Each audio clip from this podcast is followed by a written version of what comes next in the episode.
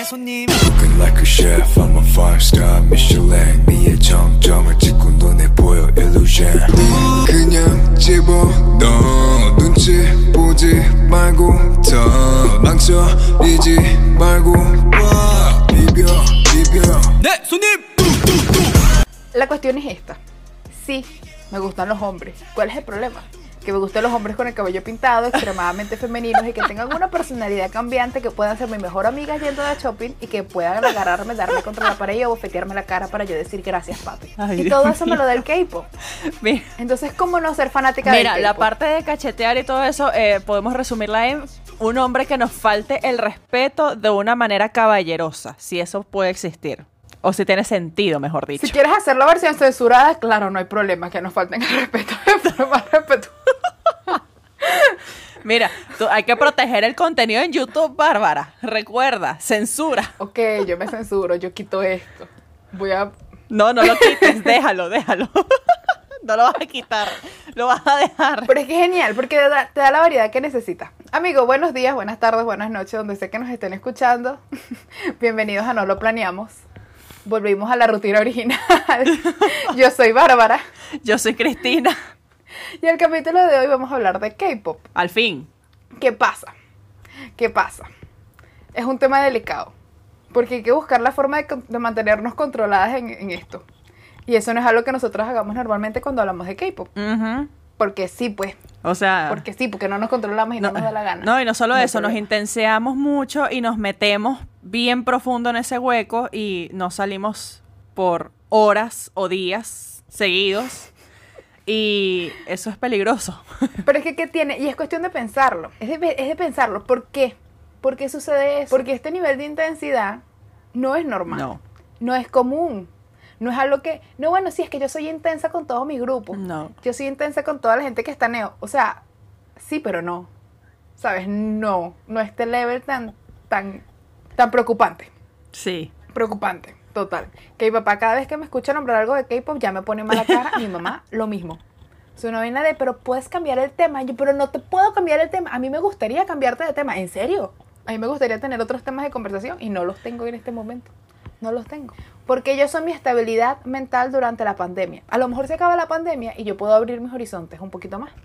Pero mientras tanto no creo es que, que, pase. mira, cierto que, o sea, literalmente, desde antes de empezar la pandemia, empezar la pandemia y cuando siguió todo este peo, el K-pop literal ha sido parte de mi estabilidad emocional. O sea, es lo que me ha mantenido más o menos a flote. O sea, ha sido mis salvavidas en vez de ahogarme en el mar, así de dejarme yo ir y que, bueno, ya, adiós.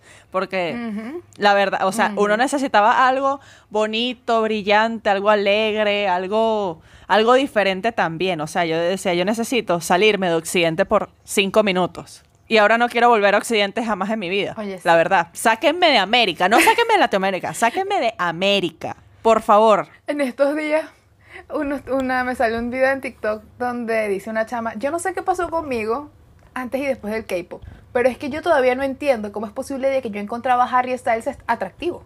Yo vi ese. ¿Cómo? vi y yo pensaba lo mismo, pana, es en serio, es en serio, porque yo veía a Harry Styles y, uff, uff, rico. Y, o sea, ahorita lo veo y digo, no, amigo, de verdad, no, no entiendo.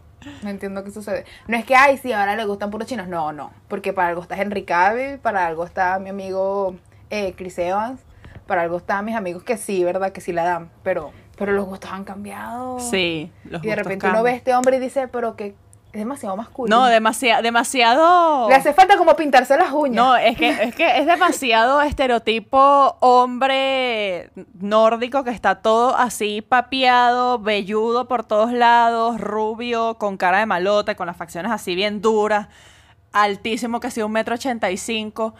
Y de repente tú dices, eh, no sé. O sea, sí, está, está divino, pero no sé, ya no ya no produce lo mismo. Literalmente desde que uno entra a K-pop ya uno no ve a los hombres, o sea, uno, uno siendo una persona que se siente atraída hacia los hombres, ya no lo ves igual. Ahora yo digo definitivamente mis estándares, por lo menos estándares en cuanto a estética, visuales y cosas, cambiaron muchísimo. Sí, de repente ahora los veo, veo a los hombres vestidos y digo, pero ¿por qué se visten así de feo? o sea, no pueden ponerse un poquito más trendy. Les hace falta algo así como que, Más Pinterest. o sea, me hace falta el, me hace falta el fashion, me hace falta el, el- el cabello así con un arreglo diferente que no sea nada más bajito, cortado, que aburrido, hasta algo en la cara. Me hace falta que se pongan como delineador, no sé. Me hace falta que se, me De hace verdad. falta que se ten- que tengan una rutina de skincare, marica. Oye, Me sí. hace falta. Los mataría a utilizar máscaras y cremas faciales.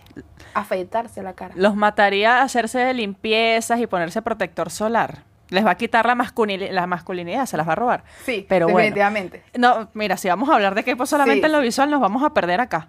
Aquí el K-pop también tiene muchas más cosas. Tiene muchísimas capas. Pero es que esa es la primera que llama la atención y yo creo que es importante trabajarla por eso. Porque es definitivamente nadie entró al K-pop pensando nada más, oye, la música es buena. Yo estoy segura de que sí, obviamente, uno pensó, esta música está interesante, pero todos llegaban como que, ok, pero para ver el video. Oye, mira la ropa, mira el, el- el efecto acá, todos tienen el cabello pintado, se maquillan, este tiene una falda y una... Porque es parte también de la cultura asiática, ¿sabes? Y Ujú. ellos son muy, muy fashion. Sí. No me pasa. Cuando, cuando vives en un lugar donde lo único que hace es calor, pero es que ni siquiera Sí. es, no es que cambie de temperatura, cambie de clima, no, pana. Yo vivo en Maracay, esta vaina es Ah. un horno, y siempre es un horno, y cuando hace frío es un horno, y cuando llueve es un horno, y todo el tiempo es un horno. Entonces aquí esto es casi que chori franelita, Todo el año. y demasiado estoy haciendo por ti. Alégrate que me puse zapatos cerrados. Ay, Dios mío. Yo vivo en Caracas y aquí el clima sí, por lo menos varía dependiendo de la época del año, pero aún así, o sea, las veces en que hace más frío, literal, solamente te pones un suéter y se acabó. Au- Aunque hay esas épocas en donde la gente de repente sale con chaqueta, bufanda, guantes. Y yo, ok, tampoco así. Pero bueno, ahora, volviendo al punto, porque nos desviamos demasiado, chama, no sé qué nos pasa. Tenemos déficit de atención, muy grave. Tenemos que ir a terapia. les cuento cómo fue la conversación antes de comenzar a grabar, No, no, no, no quieren Oye, saberla. eso No. fue. Yo no. No. entiendo de verdad cómo el tema varía de una forma tan animal y eso que estábamos concentrados y que en una sola cosa, mentira. Hablando de música es interesante porque a mí me, me llama mucho la atención el rechazo al K-pop de la forma en que lo hace. Porque yo entiendo que no te gusta la música porque no te gusta, porque no es tu estilo. Pero es que las excusas que me dan a mí es como que ahorita me dicen, ay, pero tú lo único que haces es escuchar a esa gente hablando en chino. Y yo, ok, uno, no es chino, son coreanos, porque no escucho cantantes chinos, por lo menos no en alto, que, como que para que la gente los identifique. Pero cuando yo escuchaba pura música en inglés, no me decías, esos pocos gringos que no entiendes, esos pocos gringos que no hablan español. Entonces, ¿por qué me censuras? A estos y no me censurabas a los otros. Ahora, pues si tú me dices que lo único que tú quieres que yo escuche es música en español y todo lo demás me lo criticas, bueno, Exacto. pero es que me criticas a estos nada más.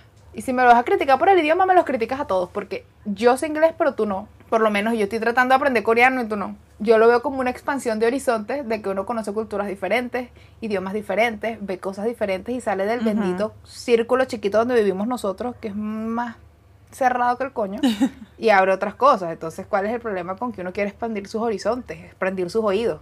O sea, ya me cansé de escuchar a la gente hablando en inglés, ahora quiero otro idioma, pues, ¿cuál es el problema? Exacto. Y además que, o sea, hay una realidad que es que dependiendo del país, dependiendo de la cultura, dependiendo del idioma en que se hable, un mismo género musical varía de una manera increíble, chama.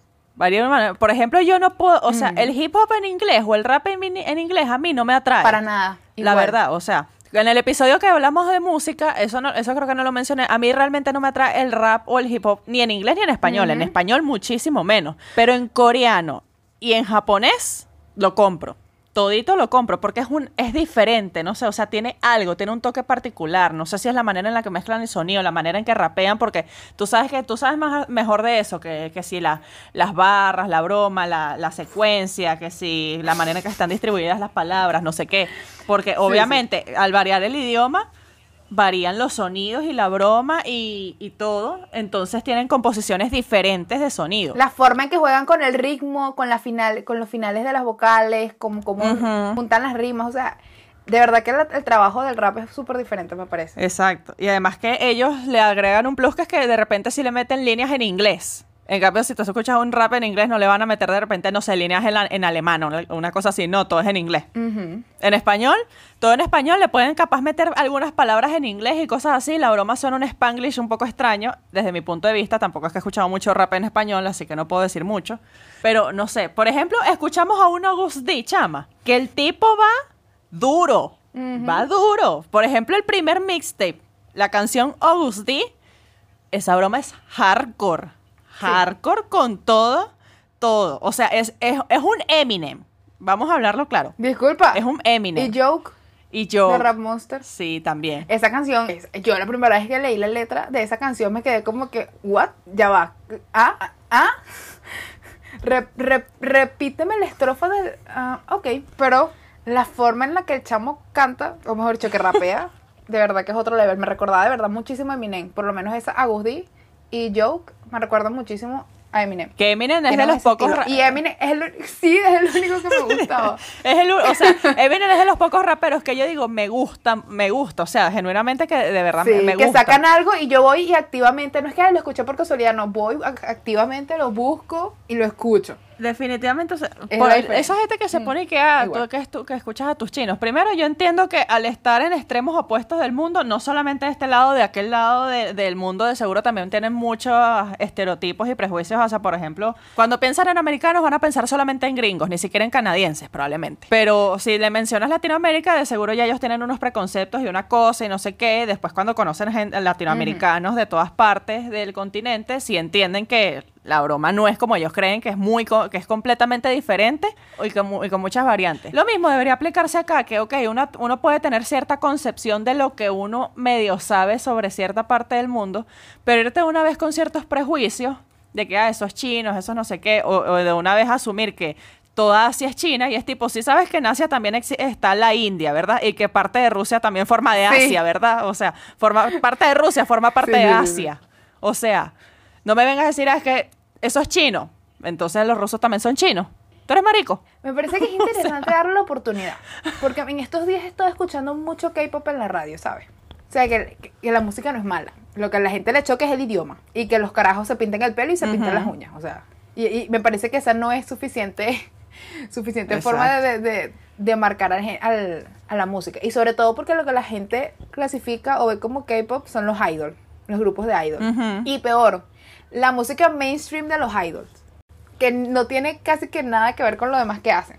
Porque, ¿qué pasa? Si tú te vas a los, a los grupos y las canciones que tienen que pegan más o que son las que más promocionan, no te puedo nombrar ni una canción que sea promocional, que sea el, el- el single Sí. de alguno de los grupos que me gustan que entren en mi, en mi categoría Exacto. favorita. Las, las del último comeback que hicieron. ¿Cuáles eran las- los, los singles? Eh, Blue Hour y Willows the Summer. Y mi canción favorita del CD es Ghosting, que es el último track. No tiene nada que ver con ninguno de los conceptos que tienen arriba. Ujú. Si vamos con, Sí. con BTS, ninguna de las canciones Dynamite, si me preguntas, la canción no es mala. Obviamente, me gusta, la escucho. Pero no es su mejor canción, pero ni, ni de cerca. No. O sea, esa no canción lo está es. para el fondo de la lista, para el bien fondo de la lista. Te puedo nombrar una canción de su primer CD que me gusta más, que, que es Coffee, que es un B-side que casi nadie conoce. Y me parece que musicalmente es mucho, mucho, mucho, mucho, mucho, mucho, mejor. Así con muchos otros grupos. Y aún así creo que yo puedo decir que la música mainstream que se lanza en lo que es la industria del K-pop le puede dar tres patadas a Occidente, chama. Aún así. Porque, por ejemplo, ves title tracks como Love Scenario de Icon Mm, mm, mm. y... No nombremos mucho esa canción O sea- porque nos costó salir del hueco. No, yo sigo en el hueco, yo no sé qué estás hablando, yo sigo ahí. Yo sí, mira, yo sigo en el hueco de Love Scenario, de Love Shot de EXO. Yo estoy en el hueco de Shine sea. de, de Pentagon. O sea, el- Ah. la Shine de Pentagon No es de las mejores canciones que yo he escuchado en mi vida, chamo. O sea, la canción me pone tan feliz. Y yo veo el video y yo me veo todos los stage de ellos interpretando la canción. Me parece gloriosa la canción. Estoy pegada también con una de Momoland que se llama Boom Boom. Chama, es muy buena.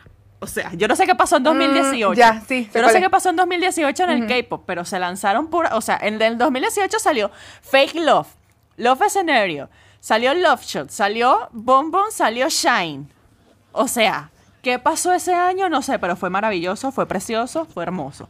Entonces, aún así, o sea, creo que en el momento en que uno se mete al K-pop, chamo, es muy difícil salir porque literalmente tienes grupos con cualquier concepto que te puedas imaginar, tanto masculinos, femeninos, mixtos.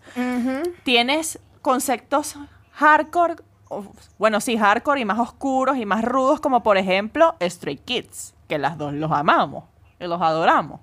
Tú, tú, tú, tú, tú, O sea- tú. Looking like a chef from a five star. Ah, Felix. Ok. No te desvíes. No se me desvíe. Tienes, tienes ahí a Stray Kids.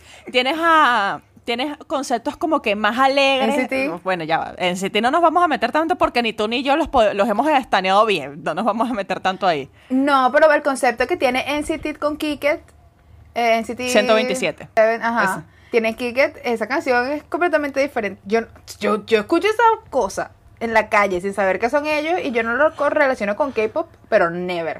O sea, no hay forma de que los relacione. Por ejemplo, el Seventeen, chama. Seventeen que a mí creo que en este momento, con total honestidad, puedo decir que mi grupo favorito, después de todo lo que he escuchado, aunque no haya sido muchísimo y que, que tampoco he escuchado y que hay todos los grupos de la industria ni nada, no, pero hasta ahora, de todos los grupos que he escuchado, de todas las canciones que he escuchado, el concepto que más me gusta es el de Seventeen. O sea, hasta ahorita ellos son mi grupo favorito. Porque de verdad ellos son, primero, la- la- la- el tema de, de presencia que tienen ellos, de presentación, el concepto que tienen ellos que es algo muy vibrante, alegre y como joyful. O sea, que ellos, tú los ves y tú dices, estos panas están disfrutando tanto hacer esto. Y eso es algo que a mí me faltaba en la vida, chama, porque yo estoy harta con el debido respeto de toda esta onda que tienen ahorita, edgy, todo así, sad, todo oscuro, pero no oscuro así como de dark, no, oscuro de estoy en un hueco depresivo del que no puedo salir. Yo estoy cansada de esa vaina. Yo estoy cansada porque la pandemia, señoras y señores, o sea, todos hemos tenido nuestros colapsos mentales. Yo ya los tuve el año pasado. Yo no quiero estar ahí. Yo quiero algo que me dé alegría. Traducción, yo me voy a ir a escuchar a Seventeen, yo me voy a ir a escuchar muchas canciones de TXT, yo me voy a escuchar las canciones más alegres de BTS. Te iba a decir, O sea, Niña, TXT con Crown y Cat and Dog eran el rayito de vida durante la pandemia. Haciendo wow, Sí. wow, wow como una gafa mientras escuchaba TXT y tratando de hacer el bailecito de Crown del, del, del coro de la canción. Eso me tuvo alegre como por dos semanas. O sea, eso funcionó Ajá. fabuloso. De verdad, hay que buscar el concepto que más, Ujú. que más vaya con lo que te haga falta. Porque una cosa es verdad. Exacto. Hay muchos conceptos que quizás uno dice, ah, sí, más de lo mismo, aburrido, pero es que hay tantas cosas diferentes. O sea, es que, insisto, la gente cree que nada más son los grupos que llegan o las canciones que llegan a la radio por allá. Y no, hay un concepto tan variado. O sea, sí, es K-pop, porque es pop y es coreano, pero hay dentro de eso tanto como hay en el pop de, de América, de América Latina, de, de todos lados. O sea, encuentras a tus, a tus divas fabulosas, reinas poderosas, Ajá. que tienes a Hasa, oh señor, todos salven a Reina Hasa. Encontras, encuentras canciones como Raza na, na, na, na, na, de, de Jessie, que Ay, es Jessie. genial. De Jessie. repente te salen con You know what I deserve, deserve.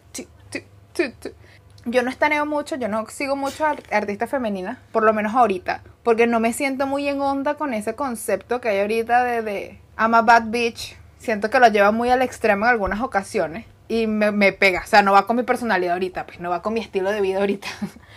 Pero cuando te vas al K-pop lo tienen así como más por debajito, pero igual con una intensidad diferente y entonces dices, ah, ya va, aquí sí me pego. Y empiezas a bailar María, María, María, María. Ok. Entonces por allí te vas. Si quieres escuchar rap, quieres escuchar cosas hardcore, quieres escuchar reggaetón con K-pop, para anda a descargarte si es J Park. No, O sea- es que ya va, aclaremos. Jay Park, Jay Park no es, no es K-pop.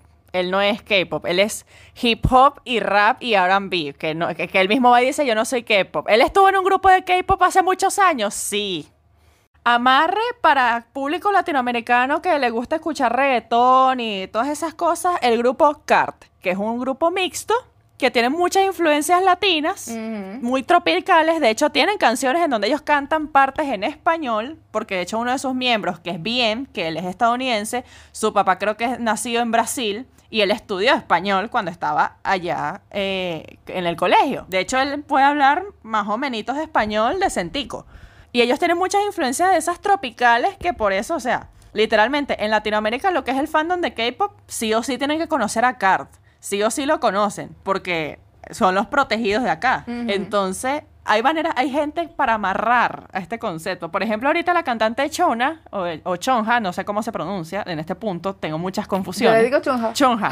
tiene una sea. colaboración con Guainá. Y de hecho tiene una, una versión completamente en español de la canción, porque la canción original ella canta el coro en español, pero el resto de la, de la letra la hace en coreano. Y después Guainá, que tiene su parte que es totalmente en español, y tiene la versión video musical completamente en español. Te voy a decir algo, a mí me encanta. O sea, no sé qué tiene la canción, a mí me gustó, me gustó muchísimo. Y además que, que ella tiene una manera de cantar que a mí me gusta mucho, chama. Yo no, yo no la seguía a ella, pero empecé a escuchar varias canciones de ella y yo como, mira, me interesa, me gusta.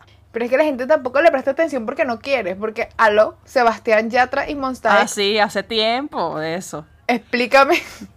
Eso es viejo. Yo lo vi cuando salió y en ese momento yo no estaba interesada en el K-pop, pero lo vi y dije, ah, bueno, chévere. Pero Ajá. después lo volví a escuchar y para mí, wow, revolucionario. O sea, de verdad, yo no me hubiese imaginado ese parcito Sí. juntos, pero nunca. Y la canción es chévere. Bueno, Monsta X sí me puedo esperar. Monsta X sí me puedo esperar algo como que más latino, si te soy honesta. Porque, bueno, el, el concepto Monsta X. Yo no soy muy stand de Monsta X porque, porque no tengo tiempo. O sea, vamos a estar No hay claros- tiempo. Vamos a estar claros aquí. Primero, si eres ARMY, si te gusta Bantan, ellos consumen demasiado tiempo. Porque hay vainas nuevas todos los días. Y es imposible estar al día. O sea, no se puede. Si asuma eso, si a, e- perdón, si a eso le sumas todos los otros grupos que te gustan, porque es que no te va a gustar uno. Eso es mentira. Porque yo decía, Ujú. yo nada más voy a extrañar Eso a es BTS, paja. porque sí, que flojera con todos los demás. Por Dios, cállate. Yo también lo dije. Cállate, que Yo tengo también una lo lista de dije. gente. Pentagon me parecen geniales. News, Nu- ugh, no sé cómo se pronuncia, me parecen geniales. Icon me parecen geniales. Seventeen me gusta, pero no los estaneo lo suficiente. O sea, gen- son gente que, que yo sé que existen, que me gustan, pero que, que no caigo en ellos porque no tengo tiempo. No tengo tiempo porque es Stray Kids, porque mis amiguitos de BTS, porque mis amiguitos de TXT, mis amiguitos de, de Enhypen, mis amiguitas Haza, mis amiguitos de EXO, mis amiguitos de NCT, me tienen la vida piche y no me dejan hacer más nada. Porque es que no es que te hacen... Es, es que son tan inteligentes la Sí. gente de marketing del K-pop. Yo creo que eso es lo más interesante. Porque es que hacen que no te quieras perder nada de lo que pasa. Tienes V-Live, donde todo el tiempo están a- ellos en vivo hablando contigo y hablándote en inglés y hablándote en español y hablándote en, co- en su idioma. Y de repente viene Gary y te salen con un Weverse y después te salen y están todos conectados a Twitter y después tienen una vaina en Weibo, We- We- We- Weibo, ¿no? Es que se Weibo. Ajá. Weibo. Y después tienen no sé qué, las páginas japonesas y uno está metido en todos lados para ver qué rayos pasa, porque siempre pasa algo interesante.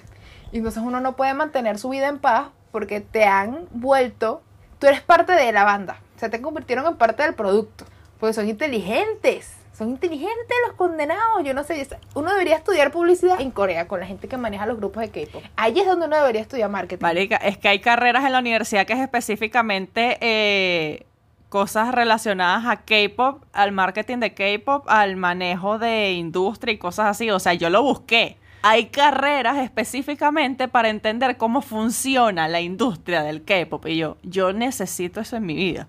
Pero que otra cosa, también algo muy interesante, que es que algo que siento que no pasa con los artistas de Occidente de, esa manera. O sea, los artistas, los cantantes, artistas, actores, toda esa gente entiende que, el tema de las redes sociales es una manera de mantenerte conectado con la gente, pero si ellos mismos establecen muchas veces la línea que a mí me parece perfectamente bien de ustedes son mis fans, no sé qué, toda la cosa, pero yo realmente no les debo nada. Que aquí es donde entra una contradicción que yo tengo, que por algo yo decidí marcar ciertas líneas en mi fanatismo y en mi intensidad con, con el K-pop, que es que hacen que los artistas, los idols, se involucren de una manera tan personal con el fandom que hacen que, que todo está, ma- todo está market- eh, eh, realizado de una manera para que el fan sienta que realmente los conoce y que tiene algún tipo de derecho, que ahí es donde entra la parte tóxica de todo esto, que, que si te soy completamente problema. honesta, no me da, no quiero ahorita tocarla mucho porque vámonos a la parte bonita, que es que tú obtienes una cantidad de material que tú dices, esto lo, esto lo siento mucho, esto no me lo da Taylor Swift.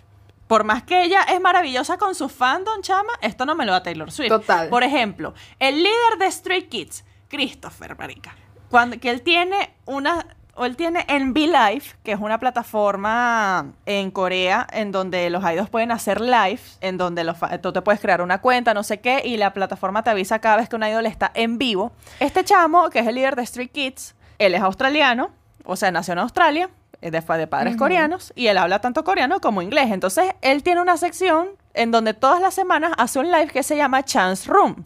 Sobre todo habla mucho inglés en los lives y él conecta mucho con el fandom. Y él, por ejemplo, se pone que si, ay, vamos a escuchar música nueva que salió esta semana, se pone a hablar con ellos.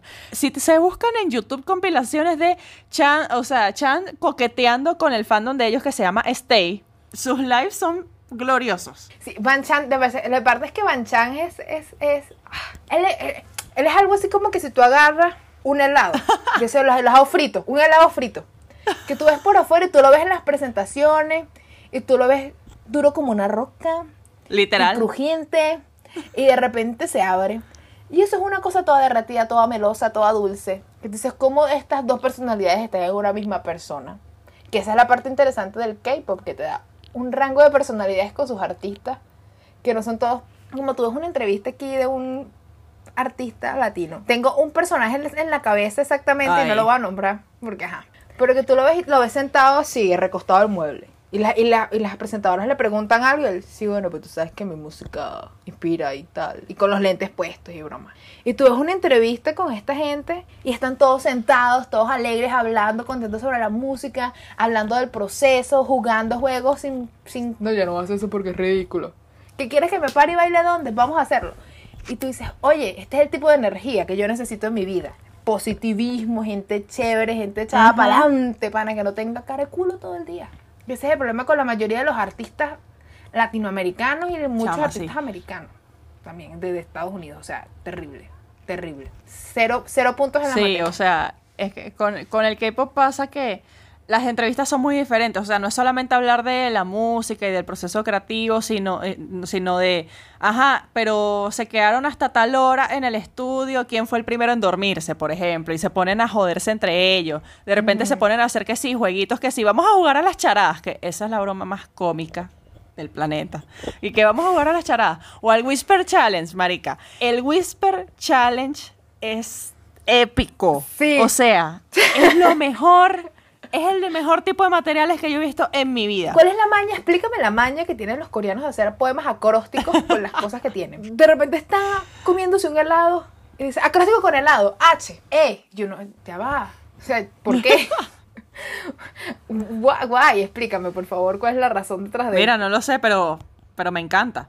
Me da risa. a pesar de lo que sea que uno pueda hablar aquí, y lo que uno quiera hablar de la música o, o del estilo o lo que sea, a mí lo que me hizo meterme de lleno en el K-pop fue el positivismo y la energía que te dan ellos, que te dan los idols que te dan con su música. Porque por lo menos por mi parte, yo descubrí, o mejor dicho, decidí entrar en el K-pop a finales del 2019, por allí. Y un poco antes de comenzar la pandemia. O sea que lo comencé. Comencé mi problema justo a tiempo. Pero antes yo sabía que existía porque mis am- tenía amigas en la universidad que les gustaba el K-pop y que les gustaba el K-pop de toda la vida, que estaneaban grupos Sí. como Big Bang, eh, comenzaron con Shiny desde que empezó, eh, cualquier Super Junior, ese era el que estaba pensando que se me olvidaba el nombre. Entonces ellas siempre fueron parte y yo, yo no entendía, yo le decía, ajá, o sea, y de repente cuando comienzas y consigues a el grupo que te gusta o lo que te gusta del grupo, que el cómo entré yo de lleno a esto lo voy a contar en el próximo capítulo que va a ser dedicado a BTS y yo entré por ellos, entonces si lo, si lo cuento aquí no tiene gracia, ¿verdad? Y la forma en que uno lo descubre es, es diferente a lo demás y de repente cuando te abres al mundo, primero choca, choca mucho, porque a mí me chocaba mucho, pero yo no entendía, pero Ujú. ¿por qué esta gente es tan, tan alegre, tan intensa? No entiendo este juego, no entiendo por qué se ríen de esto, cuál es la gracia de hacer a la gente hacer esto. Pero de repente la energía es tan contagiosa que uno cae en el hueco y quiere saber más y quiere meterse más. Tanto por la música como por los artistas, como por la energía que irradian. Porque los grupos que son falsos y cuando la gente no se lleva bien, se le nota en las entrevistas y esos grupos se te separaron o no terminaron de llegar muy lejos. Sí, o sea, cuando yo me empecé a meter en K-pop, me pasó igual que a ti. Yo dije, yo solamente voy a estanear a BTS porque yo no tengo tiempo para esta vaina. No, no". Paja. Mentira. O sea, uno se resiste. Yo, yo tengo a mi amiga Yulisa, un saludo a la bella, a, la- a esa belleza, que ella me decía, ay, pero escúchate a este, escúchate a este, no sé qué. Que ella me dice, yo tampoco es que escucho a mil grupos, no, pero escucha, eh, escuchaba un poquito más de variedad que yo. Y yo dije, no, no, no, no, no, yo no tengo tiempo para esta vaina, no sé qué, talala. O sea, yo ni, si- ni siquiera, yo, no sé tú, yo no me he escuchado ni siquiera la discografía entera de BTS, o sea, ni siquiera. Yo sí. Pero ok. Y más de una vez, probablemente. O sí. Eh, entonces, o sea, después yo pasé que sí a TXT, porque ajá, los hermanitos, la broma, tú sabes, todo el chiste. Y eran recientes, y yo dije, bueno, tampoco es que hay tanto material de que me he perdido, tampoco. Y siempre salían juntos cuando estaban promocionando Boy With Love y estaban promocionando eh, Crown. eh, Era, en los mismos programas todo el tiempo. Entonces, ay, sí, por las interacciones y tal. Exacto. Entonces yo pasé por ahí y después poco a poco, no me preguntes qué, cuáles fueron los grupos que siguieron porque en este punto no me acuerdo, chama. Yo lo que sé es que de repente en mi, mi YouTube empezó a llenarse de recomendaciones de compilaciones de fans de otros grupos. Me salían compilaciones de repente de Pentagon, me salían compilaciones de EXO, me salían compilaciones de Blackpink, de Twice, me salían de Seventeen. De Seventeen me salían burda, chama, ¿no? Porque también por esa época en donde yo ya dije, ok, vamos a abrirnos a otra broma, de repente, mi, la, que, ¿cuál era la, publicidad que me salía en los videos en YouTube?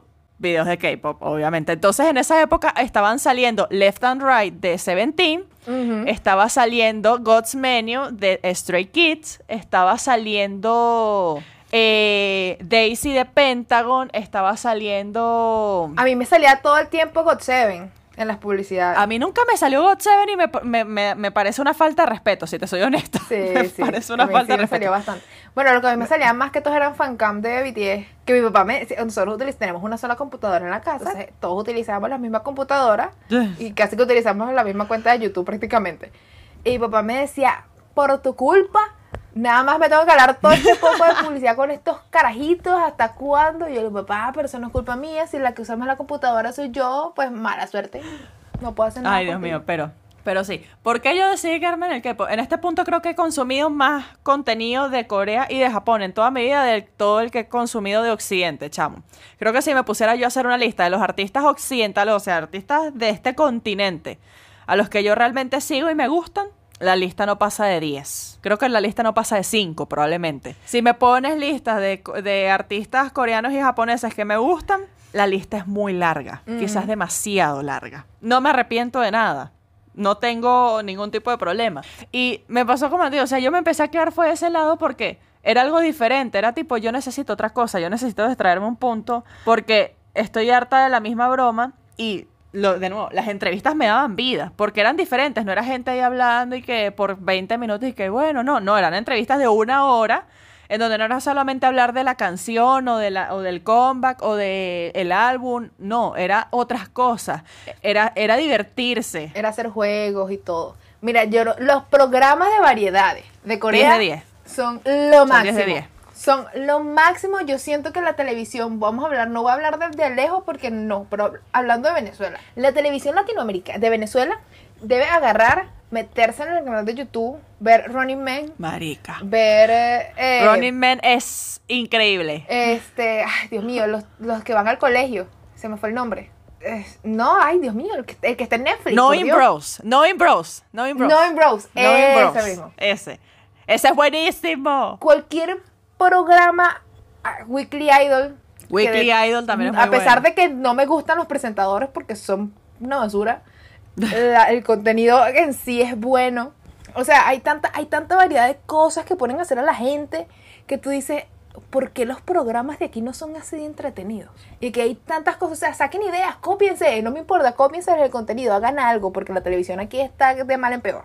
¿Sabes qué es lo que yo creo? Que por lo menos cuando uno ve a los idols que van a los programas de variedades y que, o sea, creo que el punto focal que, por ejemplo, los presentadores de Knowing Bros lo dicen, el punto aquí es divertirse, o sea, no, nada de honoríficos, nada de, de que, ah, que porque yo soy 10 años mayor me tienes que decir así, así, asado y me tienes que tratar con respeto, no sé qué, no. Ahí todo el mundo dice que todos tenemos la misma edad. Y aquí todos vamos a joder y se divierten y se rostean entre ellos, chamo, que está que está Hichol de Super Junior en ese programa también como uno de los presentadores y el tipo rostea y da a todo el mundo. Ahí nadie se salva.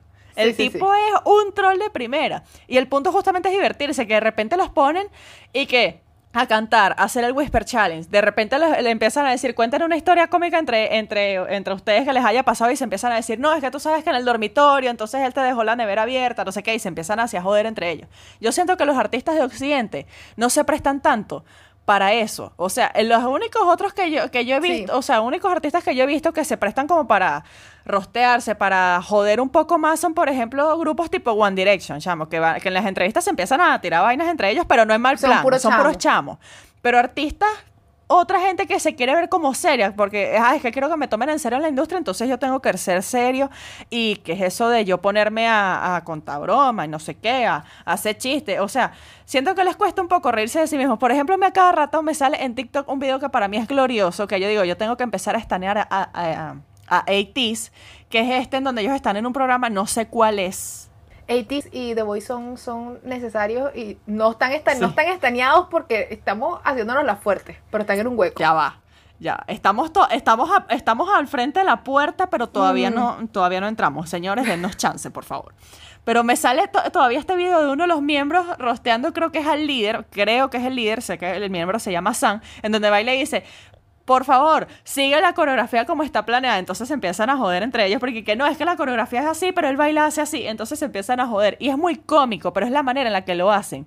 Que no es en tono de burla, de ser, de así humillar, sino en tono de nos reímos y ya porque es algo cómico. Y no tiene nada de malo. Mira, pensándolo aquí, yo creo que esos programas de variedades de allá con todos los idols y toda la cosa, es algo así como que un sábado, una guerra de los sexos, pero con Una esteroides. guerra de los sexos, chama, así tal Que cual. todo el mundo, que eso, eso es, lo, eso es lo que necesitamos más, más de eso, más energía positiva, más gente haciendo el ridículo, al igual que nuestro, como, como hablamos en el otro programa, o sea, eso hace falta, eso lo tienen allá y a nosotros se nos perdió en alguna parte del camino. Chama, los programas de Venevisión eran muy buenos.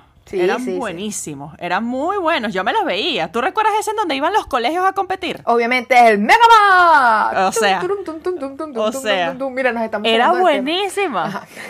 Eran buenísimos, chavos. Entonces, tipo, ese es el tipo de programa que en realidad a mí me interesa. O sea, que la gente no tema ir a hacer, no el ridículo, literalmente a divertirse, chamo, porque esa broma era para divertirse. Y eso es lo que da el K-pop, que no da lo de aquí. Por eso es que la gente está saltando la Exacto. talanquera. Porque, uno, la música es buena. Es buena y es tan variada. O sea, es, "Ey, es que a mí no me gusta el K-pop porque es lo mismo. Cállate, no has escuchado a todos. No los has escuchado. Has escuchado eh, Kill This Love de Blackpink, has escuchado Dynamite de BTS y has escuchado, qué sé yo, Monster de EXO. Y eso no es todo el K-pop. O sea, anda, escúchate a J Park, anda, escúchate a ITZY, anda, escucha de Rose, anda, escucha artistas de hip hop. Hay demasiada variedad. Lo otro, la frescura de, la- del- de los idols. De verdad que esa gente es entrenada. Es Ujú. entrenada. Ay, pero es que son prefabricados. O sea, no. No, Una cosa es ser espera. antes, antes sí, antes sí estaban más, más prefabricados. Ahora simplemente están entrenados. Tú no sacas a un artista a la calle solo por sacarlo. Los entrenan para que sean buenos en el manejo personal, sepan cómo hablar en una entrevista, sepan cómo conectar con el público, sepan qué decir y qué no, porque también hay que cuidar la imagen de ellos. Te- Le dan una, una cantidad de habilidades, de habilidades de, O sea, eso es algo que yo te quería comentar, chamo, que eso es algo que siento que le falta demasiado a Occidente. Las relaciones públicas, todo el tema de relaciones públicas. Aquí, cada dos por tres, algún artista se mete en algún peo por algún comentario pendejo que dijo en Instagram, en Twitter, en YouTube, en lo que sea. Y es tipo, ¿dónde está el manager de esta persona? ¿Dónde está? ¿Dónde está el equipo de relaciones públicas de esta persona? Que eso es algo que me estresa. Por ejemplo, hace unos días, semanas, ya no sé hace cuánto fue, que la verdad ni me interesa este artista, quien, Arcángel creo que se llama, que agarró y dijo, se salió con un comentario sumamente huevón, porque esa es la palabra, sumamente huevón, diciendo que es que... Que es que las mujeres se tienen que dar a respetar, que, que era eso de una mujer mostrando su cuerpo en redes sociales. Y yo. Entonces salió un- otra artista, no me preguntes cuál, diciéndole tipo, entonces solamente porque yo me tomé una foto en traje de baño, ojo, estas no son las palabras exactas, no me crean lo que estoy diciendo así exactamente, pueden ir a buscar la noticia porque la broma se hizo viral en Twitter, le hicieron muchos memes, la jeva salió diciendo, entonces yo valgo menos porque yo muestro mi cuerpo, no, ¿qué coño te pasa? O sea, ¿qué coño le pasa a los hombres? Pero hombres sin H y con Y B con B pequeña. Y con N. Eso- esos hombres. Así tal cual. Entonces agarró y se metió Nacho en ese peo. Que yo, ¿y qué? ¿Qué es esto? La gente tiene que dejar de sentarse en los problemas ajenos. Sí, De por favor. es eso, manager, eh, tienen que entrenarse. Háganle entreno. Yo estoy interesada en ver qué va a pasar con el programa de Idols que quiere implementar Hype marica. en, en Estados Unidos. sí. Eso va a ser interesante, porque, porque simplemente la diferencia de culturas va a ser sumamente chocante, porque cuando sab- sabemos que los idols trabajan hasta el agotamiento, hasta el punto de que casi que se... No es que ni siquiera es que los explota la compañía, y los bichos se autoexplotan a veces, que ensayan Sí. más de la cuenta porque quieren que haga todo bien, quieren que sea todo perfecto, aquí no hay errores, aquí no nada y se matan ensayando. Y no es que, ay, es que se acabó el horario. Y eso ya viene en la cultura de ellos. Ellos se levantan en la mañana cuando van a clases. Nosotros nos levantamos a las, a las 6, a las 7 y media estamos en, el, en la clase y ya después a la 1 de la tarde estamos en nuestra casa echados haciendo tarea, viendo televisión. Y allá uno se levanta tempranito, se va temprano en la, en la mañana a la biblioteca, va a estudiar y después de que sale de estudiar va a estudiar más porque necesita presentar los exámenes, que no sé qué y tal. Pasas todo el día haciendo algo y trabajando hasta la noche. No es que ahí me explotan. Esa es la forma de trabajar de ellos. Llegar con esa formación de idols a Estados Unidos va a ser interesante. Interesantísimo. Por favor, reality tipo Island, pero más intenso. Gracias. Lo Yo pido. creo que ellos van a hacer muchas adaptaciones porque de seguro ya, ya hicieron todo su estudio de mercado en Estados Unidos y ellos también ya saben desde hace años que ellos no pueden ir. O sea, exactamente el sistema de entrenamiento de idols, llevarlo así tal cual calcado a Estados Unidos, imposible. Primero que nada, nadie se va a escribir a esa broma si sabe realmente a lo que, o sea, si ha visto compilaciones, bromas, o si ha leído cómo es realmente el entrenamiento, que ni siquiera es que va a saber cómo es realmente, sino que lo leyó, enseguida va y dice, ni loco, yo me si meto quieres esa tener broma una porque idea, te puedes ir a Netflix y ver el documental de Blackpink de cuando hablan de cómo fue su parte de entrenamiento como idols cuando estaban preparando el grupo. o sea, Terrible. estamos, estamos hablando de gente que los pueden llegar a poner a entrenar 16 horas diarias. O sea, no es que, bueno, cuatro horas en las tardes, no. Gente que está literal que duerme En en, las las salas de entrenamiento, en las salas de ensayo. Que, que ¿Dónde duermen realmente? En el colegio se duermen las clases para poder llegar más o menos estable a la práctica, para eh, que practicar la coreografía, que las clases de canto, que las bromas de yo no sé qué, que pruebas de Y se duermen en el que- colegio sin bajar No. las notas, porque tampoco pueden Sí. bajar las notas. Duermen en el colegio y en la noche, después de que ensayan, estudian lo que no pudieron estudiar en clase. Una. Exacto, exacto, no bajan las notas. Y es tipo, llevar e- ese sistema calcado a Estados Unidos, no, ellos ya hicieron sus adaptaciones y aunque pongas incluso los entrenadores que coreanos, por ejemplo, no, o sea, pueden llegar a ser duros, sí, pero yo siento que al mismo tiempo no va a ser tan duro. Yo siento que va a ser una versión muy soft a comparación de la versión original, porque la realidad es que una cultura tan diferente sobre todo en, en Estados Unidos, en donde tienen este concepto de que si yo digo que yo no quiero, no quiero y, y me voy, y literal la gente se para y se va. No va a funcionar. Ah, y aún así, chamo, que esto me parece algo interesante porque esta gente que se queja y que no, que esa industria está toda manufacturada. ¿Y qué coño es American Idol? ¿Y qué demonios es America's Got Talent? ¿Qué demonios es de X Factor? Es de X Toda esa broma, o sea, la gente piensa que ese programa de audiciones este y que, ay, qué bonito. No, todo eso ya está marketeado. Todo eso ya está preparado. Todos son manufacturados hasta cierto punto, todo el mundo tiene su historia, lo que pasa es que el, el sistema de entrenamiento es, es diferente porque la cultura es diferente. Y es... Sí. Eh. Pero, por ejemplo, no sé, si- no sé si tú has llegado a leer como que todo esto que le pasó tipo a, a One Direction, a Little Mix, que son, las, son grupos también creados por Simon Cowell, que la gente lo Ajá, detesta. que son de Psycho. Sí, y que ellos, es- ambos fueron completamente diseñados, o sea, fueron grupos prediseñados, así estructurados, no sé qué, solamente que esa gente no pasó por el tema del entrenamiento. Pero ellos sí fueron grupos manufacturados que la pasaron en realidad muy mal. Por ejemplo, veamos también la historia de, Bax- de, Boys, que no es una historia bonita. Cuando tú lees todo lo que le pasó a esos chamos, después de que terminó la vaina, o sea, después de que ellos se salieron de esa broma, es un peo muy trágico, es un peo muy chimbo. Porque hay vainas demasiado turbias metidas ahí. Entonces, es decir esto de que no, que esa industria está toda así prediseñada, que yo no sé qué. No hablemos mucho porque en este continente también pasa eso. Lo que pasa es que de verdad te lo están tratando. O sea, ellos son más honestos, por ejemplo. Ellos te dicen, sí, aquí hay de sistema de entrenamiento. Sí, aquí te vamos a enseñar de todo cómo se tiene que ser, cómo es la estructura. Ellos por lo menos son transparentes con eso. Aquí no, aquí, aquí te lo quieren vender como que todo es orgánico, todo es muy bello, todo es no sé qué. Es tipo, no, la única gente que yo me creo que tuvo una broma orgánica es gente tipo Conan Gray, chamo. O tipo Shawn Mendes, por ejemplo. Y aún así, en el momento en que le se saltan a la industria, ya esa broma empieza, tú sabes, a, a- a moverse la maquinaria. Entonces no me vengan a decir, no, es que Claro. aquí todo es. Aquí uno, aquí uno ve lo que realmente es. Mentira. Si, me voy, si tengo que escoger una industria prediseñada, me quedo con el K-pop, sinceramente. Yo siento que a nivel musical, el K-pop me da más. En mi A opinión. nivel de stage, a nivel de producción, todo te da más. O sea, tú a ves nivel, una a produ- nivel de todo. Por Dios, ¿cómo es posible de que nada más con las premiaciones? Las premiaciones. Grammys, AMAs, MTV, me da flojera verlas, o sea, ya ni las estoy viendo porque me, me aburren, me ladillan, me y duran dos horas, dos horas y media, tres. Los MMAs, los MAMA, los Golden Disc, las premiaciones asiáticas, amigos, por lo menos las de Corea y las de Japón, sí, las de China también, olvídelo. Eso dura cinco horas, cinco horas y media, seis. Más, más. La que tú y yo nos vimos, la última que nos vimos, ¿cuál fue? Los mamas. Por Dios, la presentación de los mamás comenzó a las 4 de la mañana y terminó a las 11. 11 de la mañana, desde las 4 hasta las 11. Y yo no me aburrí ni un solo segundo en esa No hay página, tiempo. porque no te da No hay tiempo de aburrirse. Las presentaciones son todas gigantes, todos a lo grande. Y todo ahí aquí, y saltos y fuego y vaina y fuá, fuá, fuá, fuá, fuá. Y tú dices, guas.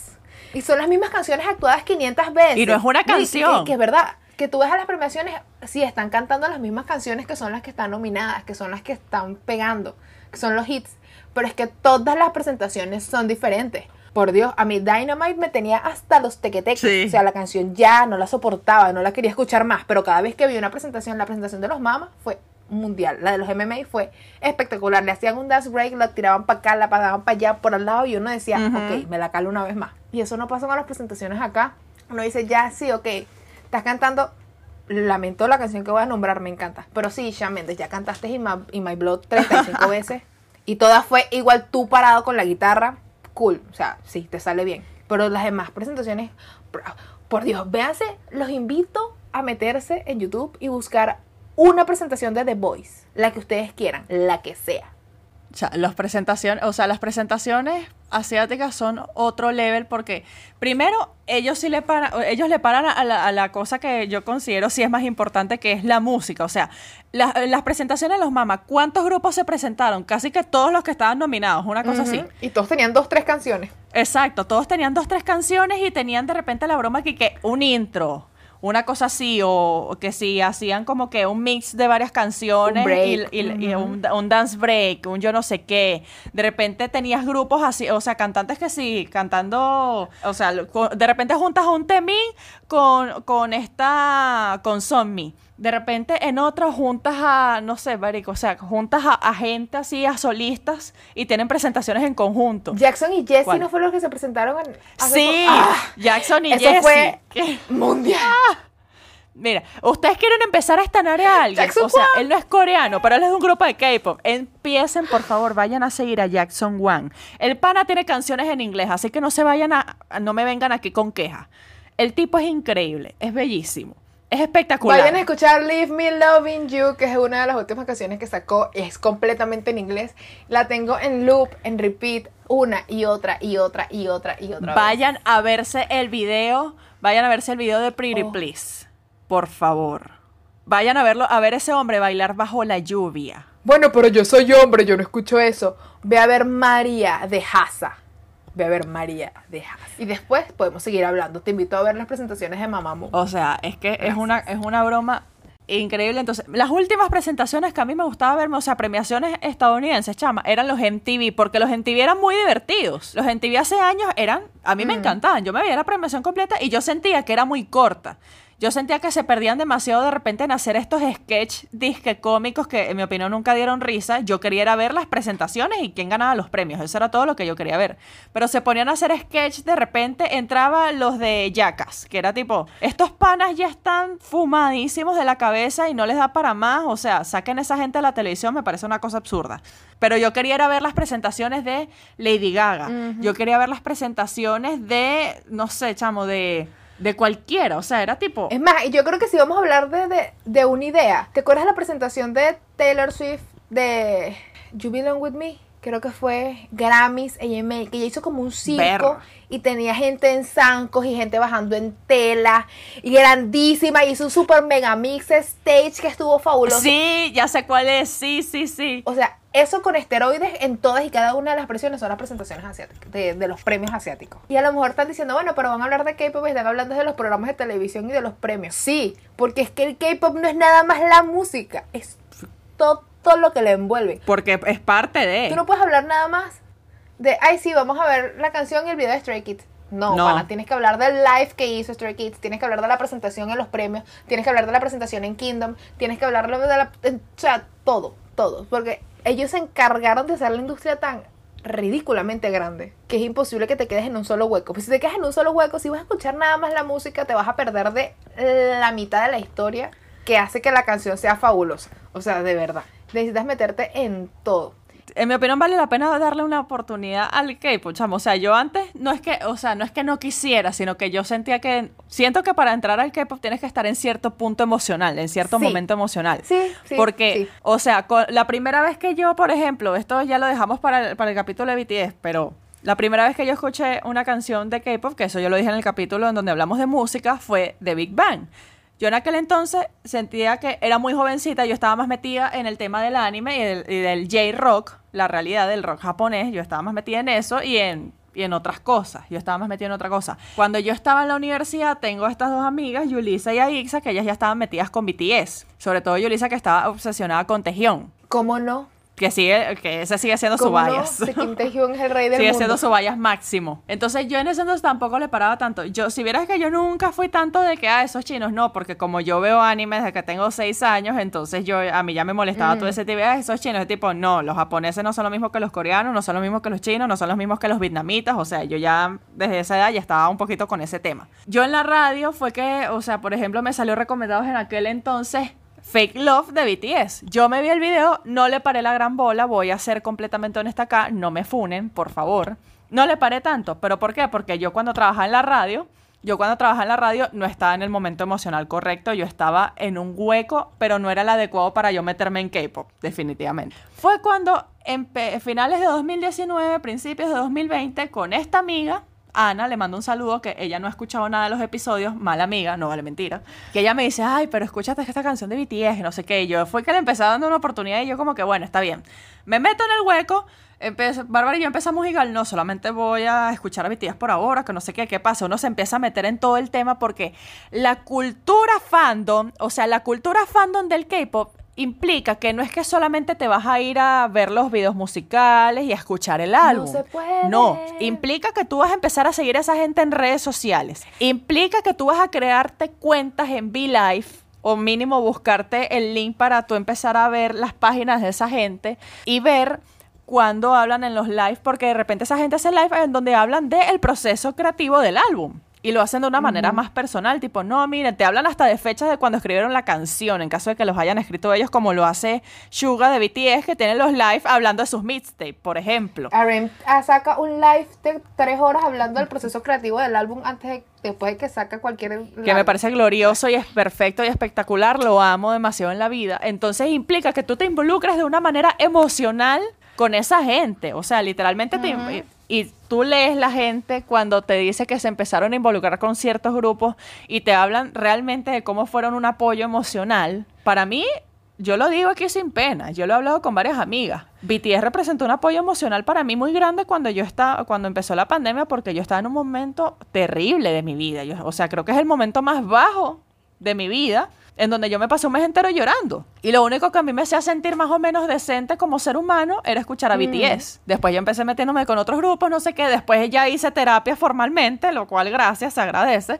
Y me fui metiendo con otros grupos y ahora esto no es joda. Ahora la estabilidad emocional de uno depende del K-pop está directamente relacionado. No es que depende, pero sí está muy relacionada. Por ejemplo, Bárbara, yo lo estábamos hablando antes de empezar el episodio, de que le ocurre mucho eh, esto, lamentablemente, de que Corea tiene una tasa de suicidio sumamente alta y el K-pop no está exento de eso. La cantidad de artistas de K-pop que uno lee, que lamentablemente han llegado a ese punto de no retorno, es muy grande.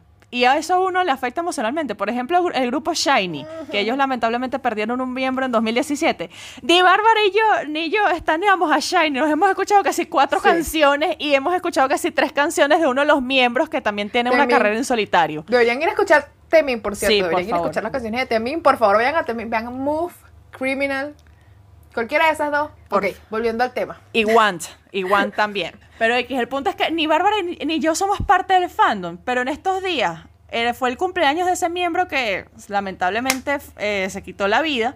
Estaba en trending en Twitter y uno ve los videos del chamo, ve las fotos y las dos nos encontramos llorando como unas estúpidas diciendo que por qué, por qué tuvo que pasar esto y no somos parte del fandom. O sea, literalmente nos involucramos de una manera emocional tan grande con esta vaina Y les voy a ser honesta, yo no quiero salir de aquí. Y la otra menos. Chama, yo tengo amigas que se las, se las respeto y todo lo que tú quieras, pero ellas están emocionalmente involucradas con gente tipo Justin Bieber, tipo, tipo Sixto Rain, que Eh. nada en contra de esa gente, ¿ok? No, yo sí. Yo. Con el debido respeto, yo prefiero invol- involucrarme emocionalmente con el K-pop. Prefiero involucrarme emocionalmente de yo llorando por lo. No sé si tú has visto, yo te los he pasado. Y de seguro los has visto. De este artista que dibuja, eh, que ilustra los V-Live, por ejemplo, de Chan. Y hace a un muñequito chiquitito Ay, representando sí. el fandom. Y es la cosa más hermosa del planeta. Y yo me quiero. Sí, invo- y yo sí, lloro viendo esos videos porque son tan lindos. Si tú necesitas soporte emocional en este momento, métete en el K-pop. De verdad. Sí. hazlo, no te vas a arrepentir. Yo no voy a hablar de esto porque es todo por todo, porque todo mi proceso fue con BTS, entonces yo lo voy a dejar para el próximo capítulo. Eh, no hay forma, o sea, no hay forma de caer en esto sin que te alegres cuando los veas.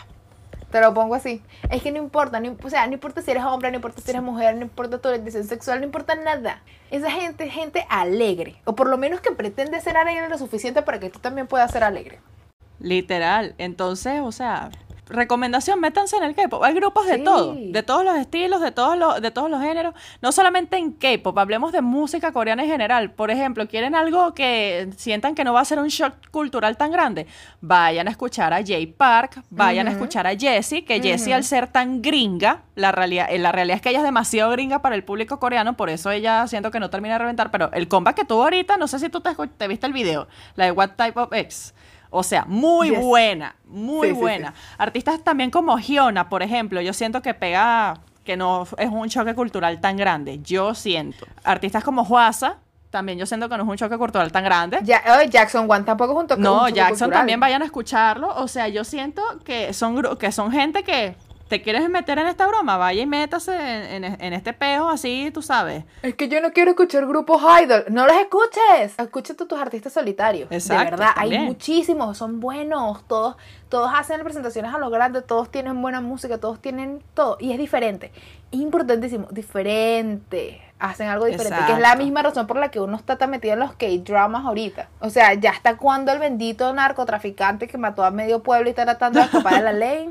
La bendita tipa que era medio prostituta y se paró las tetas. pa- Y la, y la pobre sirvienta pidiendo a la Virgencita de Guadalupe que la salve. O sea, ya, ya, listo, se acabó. Vamos a otra cosa nueva. Mira, esta gente, oye, que es un concepto, Sí. un monarca que viaja en el tiempo. No dice, ah, bueno, pero es muy fantasía. Listo, muy fantasía. Una gente que está comenzando una empresa, una startup desde el inicio. Que dice, ay, pero es que es muy romántico. No todos son románticos, amigos. Vayan a ver Vincenzo.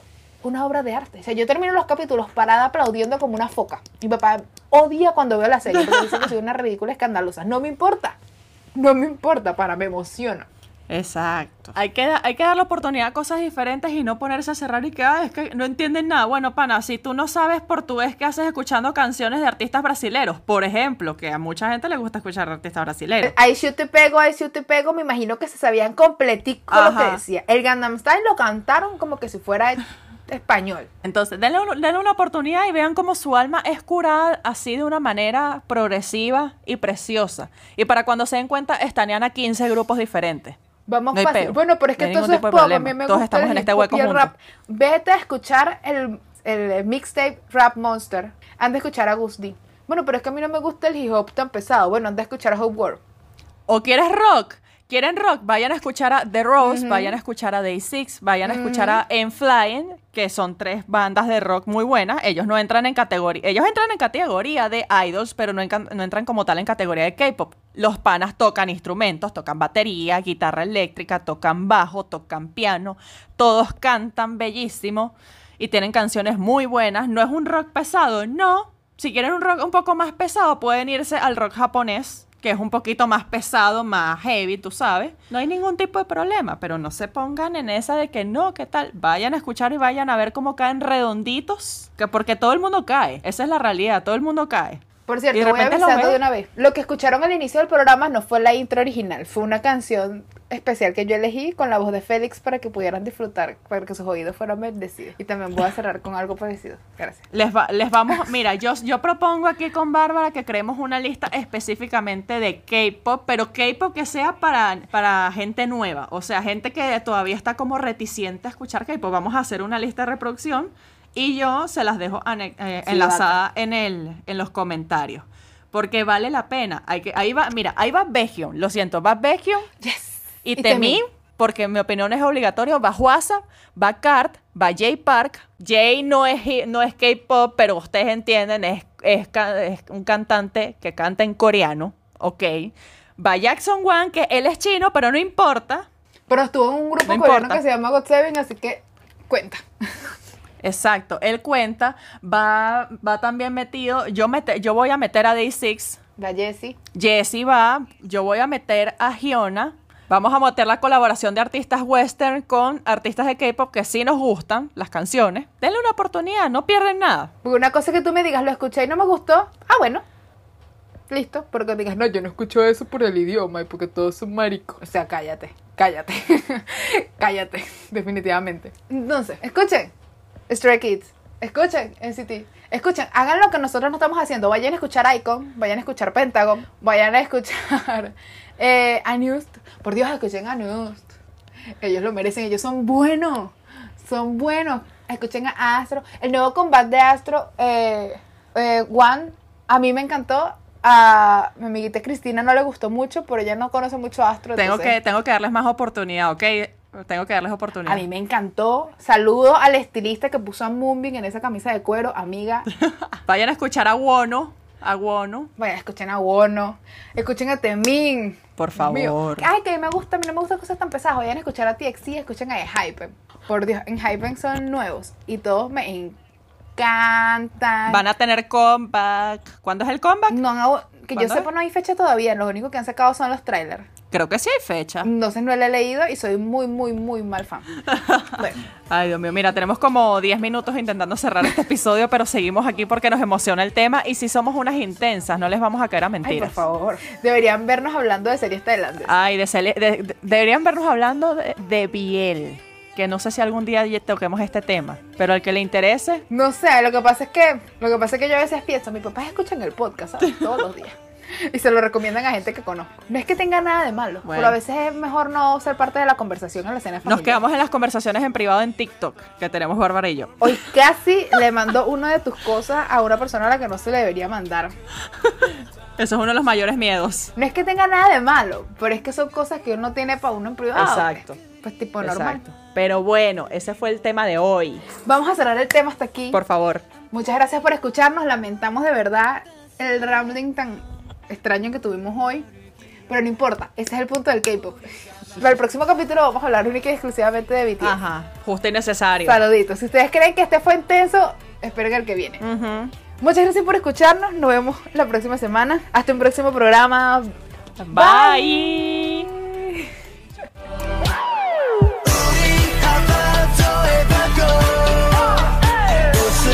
질투도 했어.